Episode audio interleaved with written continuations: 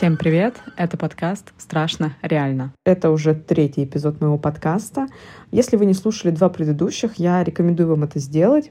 Там я говорю о странных пропажах людей, о пропаже Игоря Гаврилова и пропаже Ярослава Лившина — немного две такие схожие истории по обстоятельствам. Ну, там я более подробнее рассказываю, почему я считаю их схожими и что, в принципе, произошло. Сегодня я предлагаю немного отвлечься от темы пропаж и поговорить о людях, которые, в принципе, и создали, мне так кажется, вот этот культ, тему трукрайма. Предлагаю начать говорить о маньяках, серийных убийцах, и прочих вот таких вот маргинальных, страшных личностях, о которых, тем не менее, все говорят, почему-то интересно об этом говорить, интересно это обсуждать, в этом разбираться. Поэтому мы тоже не будем исключением, и давайте начинать.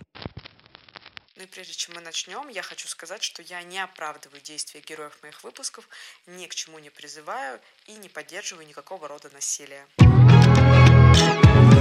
Первое, о ком я хочу рассказать, это Сергей Головкин. Многие могут знать его по кличке Фишер, а немногие по кличке Удав. Оно просто менее распространено. Не так давно, кстати, выходил российский сериал «Фишер», не совсем его автобиография.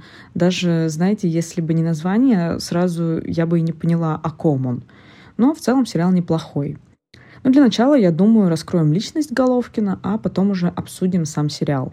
Итак, Сергей Александрович Головкин родился 26 ноября 1959 года в Москве. Это маньяк СССР, жертвами которого по официальным материалам следствия стали 11 мальчиков в период с 1986 по 1992 год. Все убийства, за исключением первого, Головкин совершал на территории Одинцовского района Московской области. Немного поговорим о детстве Головкина. Его отец страдал алкоголизмом, мать была тихой, обычной женщиной. В 1969 году у Сергея появилась младшая сестра Наталья. После рождения дочери все внимание родителей перешло на нее, и поэтому Головкин стал более-менее так принадлежать себе, ну, не сказать, что родители прямо так его баловали своим вниманием. С детства Сергей был болезненным, страдал инурезом, болел много, болел часто, и отец решил его закалять, закалять холодным душем и заставлял мыться в холодной воде. Сергей этого не любил, и в дальнейшем именно поэтому он мылся довольно редко. И тем более холодная вода сказалась, наоборот, в худшую сторону для Сергея, и у него стали появляться угри. Ну, возможно, не только из-за этого, просто начался какой-то переходный возраст, то есть Сергей был такой долговязый, тихий, болезненный, с прыщами, ну и, соответственно, не пользовался каким-то большим спросом у девушек, ну и в целом в школе держался таким особняком, то есть душой компании, конечно же, он не был. Ко всему этому добавлялось то, что отец постоянно был им недоволен за оценки, постоянно унижал при других людях. Ему не нравилось, что вот Сергей ничем не занят, ничего такого толкового не делает. То есть в семье царила такая напряженная атмосфера. Во всех СМИ очень любят упоминать, что с Головкиным учился будущий лидер рок-группы «Крематорий» Армен Григорян. Ну, у него тоже после всех вот этих событий брали интервью, он так же, как и все, сказал, что Головкин был просто тихим, спокойным парнем, от которого никто ничего такого подобного, каких-то страшных деяний не ожидал. Ну и, собственно, по всему этому описанию, я думаю, понятно, что каких-то здоровых интересов, какой-то здоровой психики у Головкина не сформировалось. Уже с юности он начал интересоваться фильмами о войне и особенно теми эпизодами, где фашисты издеваются над мирными жителями. Вот его как он рассказывал, прямо завораживали вот эти моменты, когда кого-то вешали, над кем-то вот издевались. Ну и, собственно, это все привело к тому, что он начал заниматься зоосадизмом. То есть он сварил рыбок в аквариуме, принес домой кошку, поиздевался над ней там по-всякому. Как он говорит, это вот все случаи издевательства над животными, но точно, конечно же, никто не знает. Головкин вообще не интересовался противоположным полом, то есть его никогда не видели с девушкой на работе, где он работал, никто не замечал, чтобы он хоть как-то общался там или флиртовал с девушками. Позже он это объяснял, что он боялся, что когда он заведет семью со своими детьми, он может сделать то же самое, что вот впоследствии со своими жертвами он делал. И вот так постепенно от такого забитого, тихого мальчика, от каких-то простых его разладов с отцом, он пришел к зоосатизму, а затем он пришел к фантазиям о том, что он издевается, убивает своих одноклассников. То есть вот как-то у него ни с кем не складывалось таких каких-то теплых, наверное, доверительных, дружеских отношений. А кого он любил, так это лошади. И отец еще больше, узнав про вот это увлечение, начал его унижать как-то. Именно из-за любви к лошадям Головкин поступает в Тимирязевскую академию. Он ее заканчивает довольно хорошо и идет работать впоследствии зоотехником на Московский конный завод номер один. В работе все коллеги характеризовали его как вот такого спокойного, отрешенного человека. Все говорили, что от него плохо пахнет. Ну, как мы помним, да, Головкин перестал любить мыться, плюс еще работа на конном заводе вряд ли добавляла ему каких-то приятных ароматов. Головкин работал довольно хорошо. Его награждали медалью ВДНХ СССР. То есть он был прям такой вот почетный сотрудник конезавода. Все отмечали, что он очень много проводит времени с подростками, то есть он постоянно им что-то там рассказывал про лошадей, катал их на лошадях. Никто не видел в этом ничего странного, то есть, ну, вот Сережа Головкин развлекает подростков, то есть никаких странностей никто в этом не замечал. Странности в работе замечали только в том, что он вот как-то как будто бы нездорово при осеменении искусственном кобылы мог долго задерживать руку там где-то у нее внутри, и вот у него при этом такой взгляд становился бешеным. Но опять же, а, мы не можем это проверить достоверно, и многие люди, они, знаете, вот потом, когда узнают, что вот человек совершал такие убийства, они начинают придумывать, говорить, да, он вообще нездорово на меня смотрел, на мир смотрел, кобылу трогал там нездорово. Ну, это всегда так бывает, поэтому уж насколько там он задерживал руку и было ли такое, как бы не проверишь. Также немаловажным фактом является то, что, по словам Головкина, в 1980 году во время учебы его жестко избила толпа подростков. 14-15 лет, то есть такие как бы хулиганы. И вот именно после этого случая в его голове сформировался такой образ идеальной жертвы. То есть худенький парень, темноволосый, 12-15 лет. Желательно, чтобы он был такой склонный к авантюрам, общительный, и, в принципе, все его жертвы и походят на этот образ. Итак, в 1982 году Головкин решил воплотить свои садистические фантазии в жизнь. И вот до своей вот этой кровавой серии из 11 подростков у Головкина было три эпизода, когда он не довел свое дело до конца. В 1982 году, во время службы, он заманил в лес 13-летнего подростка, попросив помочь донести мешок картошки, пообещав отдать мальчику пачку сигарет. Но мальчик сбежал. Второй раз Головкин набросился с ножом на 14-летнего мальчика, собиравшего в лесу грибы. Однако подросток оказался проворнее, и Головкин отпустил его.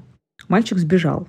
Далее он неоднократно обследовал пионерский лагерь «Романтик». И вон там, 21 июня 1984 года, то есть спустя два года вот после первых двух неудачных покушений, он совершает первое такое серьезное преступление. Он увидел, как за пределы лагеря вышел подросток. Как оказалось, это был Андрей Минин, 14 лет. Подросток вышел покурить, Головкин подошел к нему и, угрожая ножом, повел мальчика в лес, где повесил на дереве. Позже, когда он подумал, что мальчик уже умер, он снял его с дерева и, посчитав умершим, просто ушел. Однако мальчик выжил, но после этого он долго лежал в больнице, и впоследствии у него были проблемы со здоровьем вот из-за вот этой асфиксии, то есть у него повредилось все-таки там что-то в голове, но при этом, когда уже Головкина поймали, этот Андрей, он смог его опознать. В этом преступлении, кстати, обвинили другого человека, который недавно вышел из тюрьмы за изнасилование несовершеннолетних. То есть просто по похожему почерку как бы нашли человека и обвинили его. Вследствие чего мужчина покончил с собой. И дело закрыли. Я сказала, что вот перед серией из 11 убийств у него было три покушения на убийство. Но на самом деле было еще одно. А, уже в 1986 году, то есть вот опять через два года, он отвел в лес 14-летнего Олега Пасько.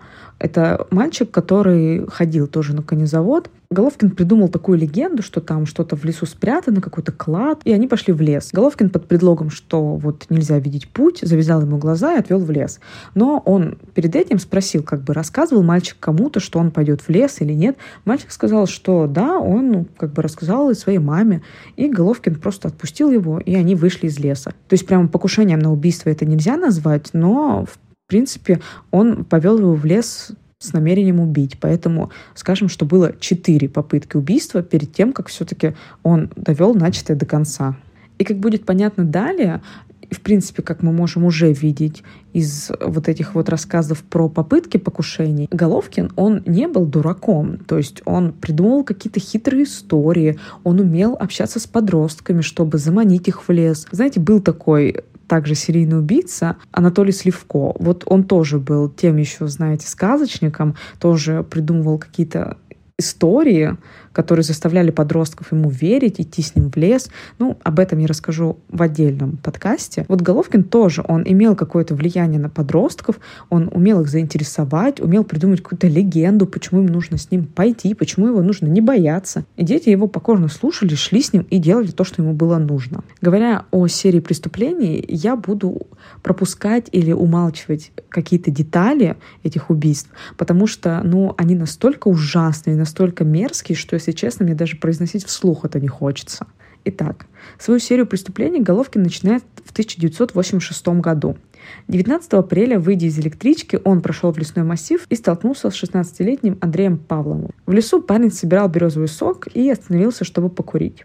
Угрожая ножом, Головкин а, отвел его в лес, изнасиловал и убил. Головкин со всеми трупами вытворял просто ужаснейшие вещи. Он издевался над телами, уродовал, расчленял их, отрезал части, просто забирал их себе как трофеи. Поэтому, знаете, вот именно из-за этого уточнять и детализировать все вот эти вот его садистские какие-то больные фантазии мне вот не хочется. На следующий день труп мальчика нашел его собственный отец.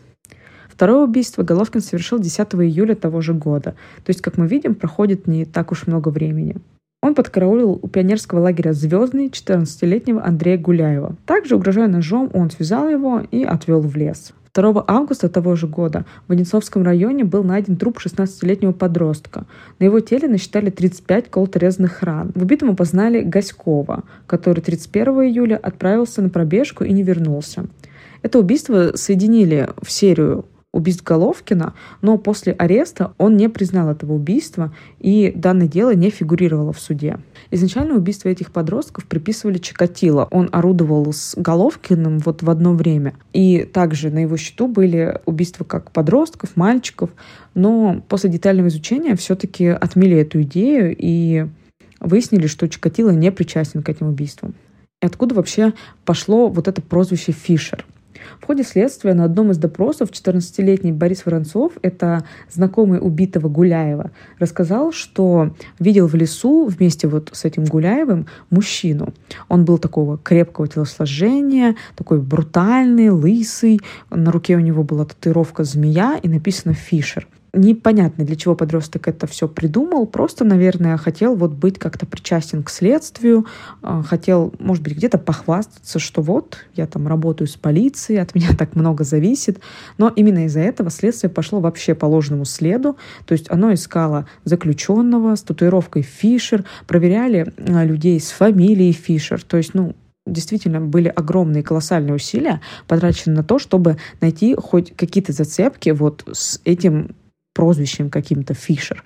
И, как оказалось впоследствии, никакого абсолютно отношения, ни описания, ни татуировка не имели к Головкину. Но прозвище за ним закрепилось, именно поэтому многие знают Сергея Головкина под прозвищем Фишер. В 1988 году Головкин приобретает автомобиль ВАЗ-2103 бежевого цвета и гараж для него. Потом многие СМИ э, делали акцент на том, что гараж находился всего в 500 метрах от дачи Ельцина. Ну, не совсем понятно, для чего этот факт, что там мог сделать Ельцин. Лично проверять гаражи, наверное. Но факт интересный. И с появлением автомобиля и гаража модус операнди Головкина кардинально меняется. Модус операнди — это такой, знаете, набор действий, стиль убийства, то есть вот э, визитная карточка, что ли, преступника, то есть как он совершает убийство, что он делает с жертвами, как он их заманивает и так далее. 23 сентября 1989 года Головкин решил увезти на автомобиле и заманить в гараж кого-то из мальчиков, которых он встретит по пути.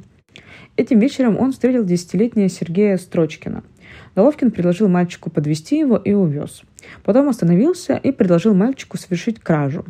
Когда тот отказался, Головкин, угрожая ножом, заставил его залезть в багажник и, приехав внутрь своего гаража, Головкин убил и повесил мальчика. Как видите, это то, о чем я говорила, что давай мы с тобой совершим кражу. То есть это здесь подросток не согласился, в дальнейшем подростки будут соглашаться и сами добровольно садиться в его багажник. Объяснял он это тем, что вот, чтобы тебя не заметили, сядь в багажник. Он привозил в гараж, и, соответственно, там уже особо выбора у мальчиков не было.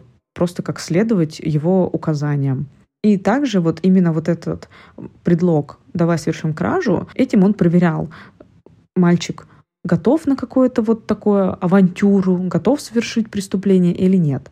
Но, как видим, что мальчик здесь отказался, но при этом он его все равно убил. То есть вот то, что Головкин говорил, вот я очищал общество от будущих преступников, это вообще не совпадает с правдой. И я думаю, что ему, в принципе, было без разницы, готов мальчик на какую-то авантюру или нет. Весной 1990 года в своем гараже Головкин оборудовал погреб, где с августа 1990 года по сентябрь 1990 1992 года убил 8 подростков. То есть Головкин довольно осмелел. И осмелел он настолько, что за раз мог убить два или даже три человека. То есть всех вместе привозить в свой гараж и всех вместе убивать друг у друга на глазах. Он в своем гараже вырыл погреб, а, оборудовал его там просто, когда нашли этот погреб, там просто была как камера пыток. То есть там были всякие паяльники, шприцы, ножи, топоры.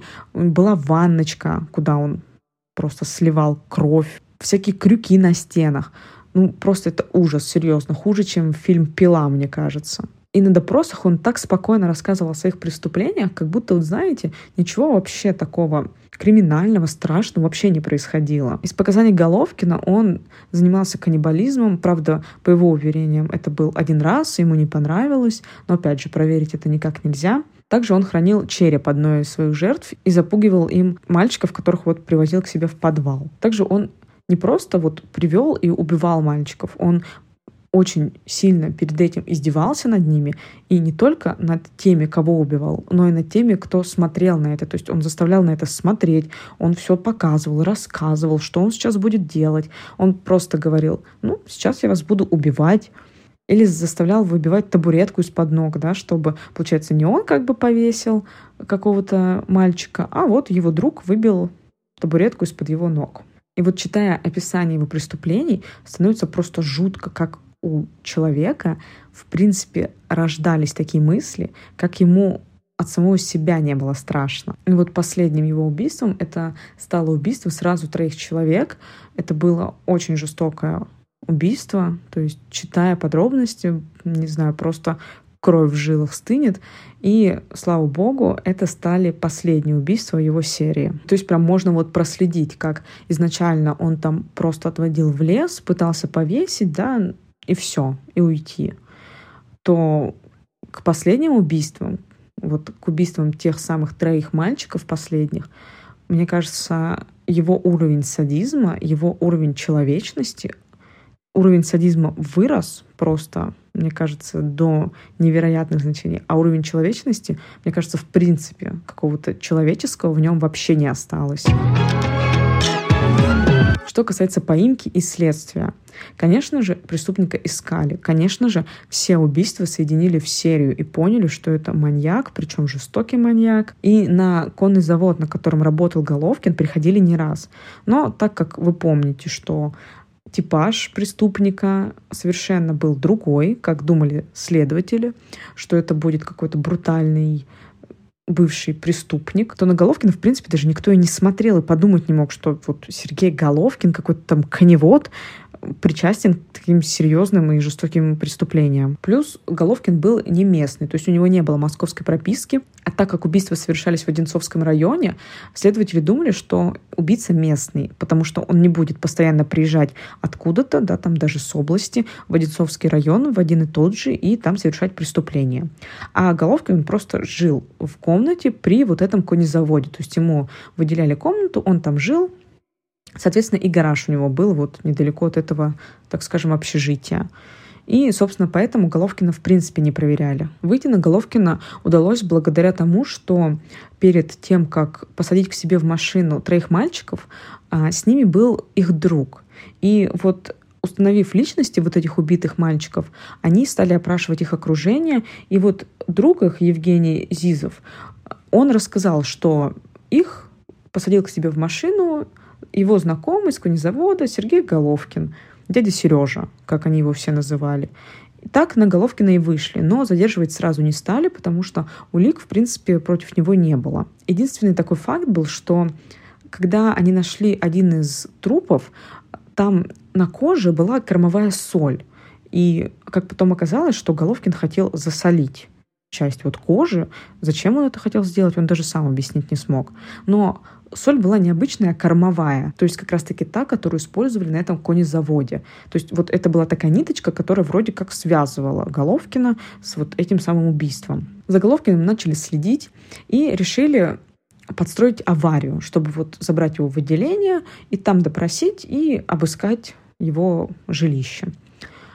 Но во многих источниках как-то путаются. Кто говорит, что его просто задержали, кто говорит, что вот подстроили аварию. Якобы полиция врезалась в его «Жигули», и его забрали в отделение из-за этого. Для Головкина, в принципе, был неожиданностью вот этот арест. Явно он не входил в его планы, и в принципе, я думаю, что за столько лет в основном все преступники теряют бдительность и уже думают, что вот они такие неуловимые, их никто никогда не поймает. Головкина сажают в камеру, там он ведет себя спокойно, но в один из дней пытается совершить самоубийство. На его шее, кстати, потом находят крестик, который он снял с одного из мальчиков. И постепенно Головкин начинает давать показания. На основе этих показаний организуют обыск в его жилище, в его гараже, ну и, конечно же, находят все его орудия преступлений. Спустившись в погреб, даже самые опытные следователи были просто поражены, и ужас испытали абсолютно все.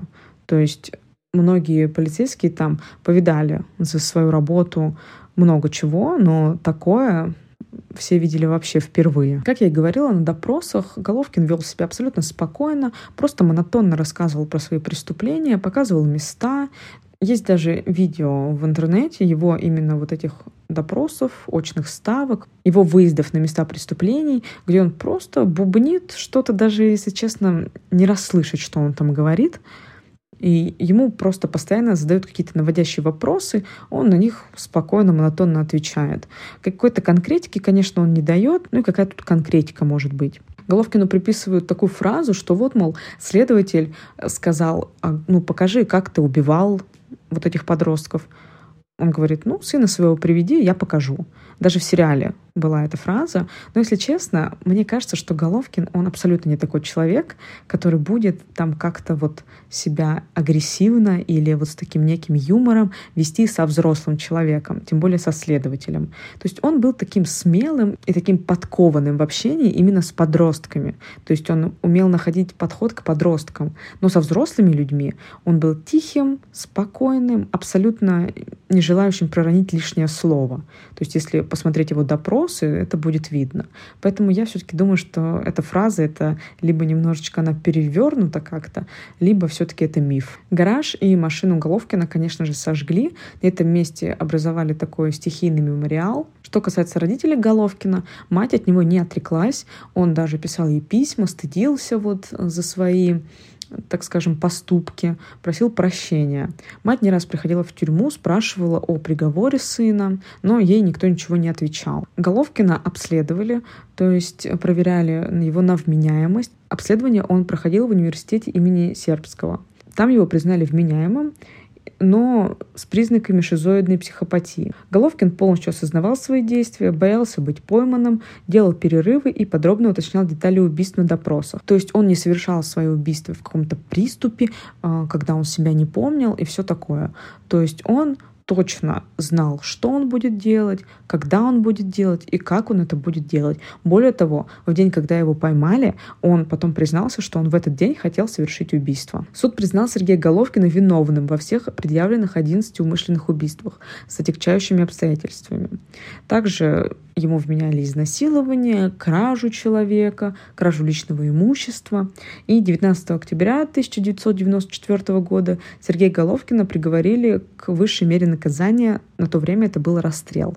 Майк Головкина не раз приходила в тюрьму, спрашивала дату расстрела, но ей ее так и не озвучили. Даты расстрела точно нет. Кто-то говорит, что это 2 августа, кто-то говорит, что это с 1 на 2 сентября, но год 1996.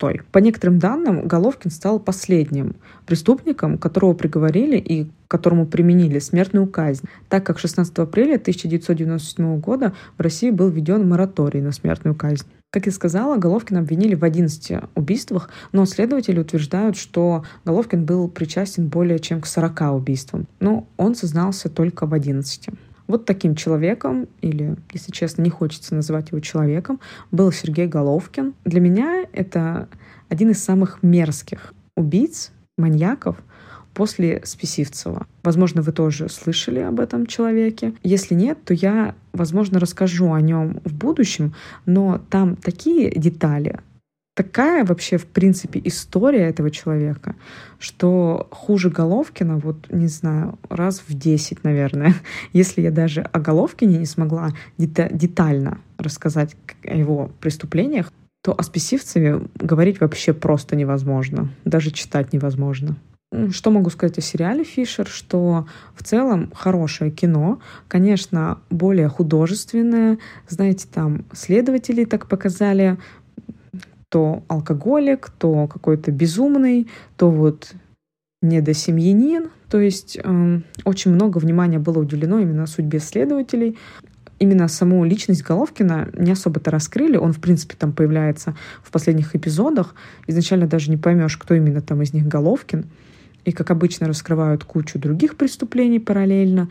То есть не сказать, что вот сериал точно вам даст представление о Головкине, но как такой сериал на выходные посмотреть можно. Снят в таких темных тонах, с нагнетающей атмосферой.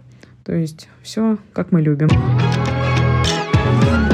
Вот такая получилась биография Головкина, сжатая, с основными тезисами. Я думаю, что говорить о нем много не имеет смысла, потому что о нем-то как раз сказать особо-то и нечего, потому что чего-то из себя он не представлял. Как если мы читаем о каких-нибудь преступниках зарубежных, да, там Джеффри Дамер, сколько там о Тедди Банди, можно сказать. Ну, я думаю, что, конечно, там тоже их очень сильно романтизируют, но романтизировать Головкина просто невозможно, даже если очень захотеть. Если вам интересно, посмотрите на Ютубе, очень много есть а, детальных разборов его преступлений, есть именно его интервью, а, видео, где он там показывает все места своих преступлений. То есть все это можно посмотреть, и чтобы вот дополнить картину, представление о нем. Спасибо, что послушали очередной выпуск моего подкаста. Не забывайте, что у меня есть еще несколько выпусков уже. Послушайте их тоже. Там тоже довольно интересная история. Надеюсь, вы еще вернетесь ко мне. До скорого.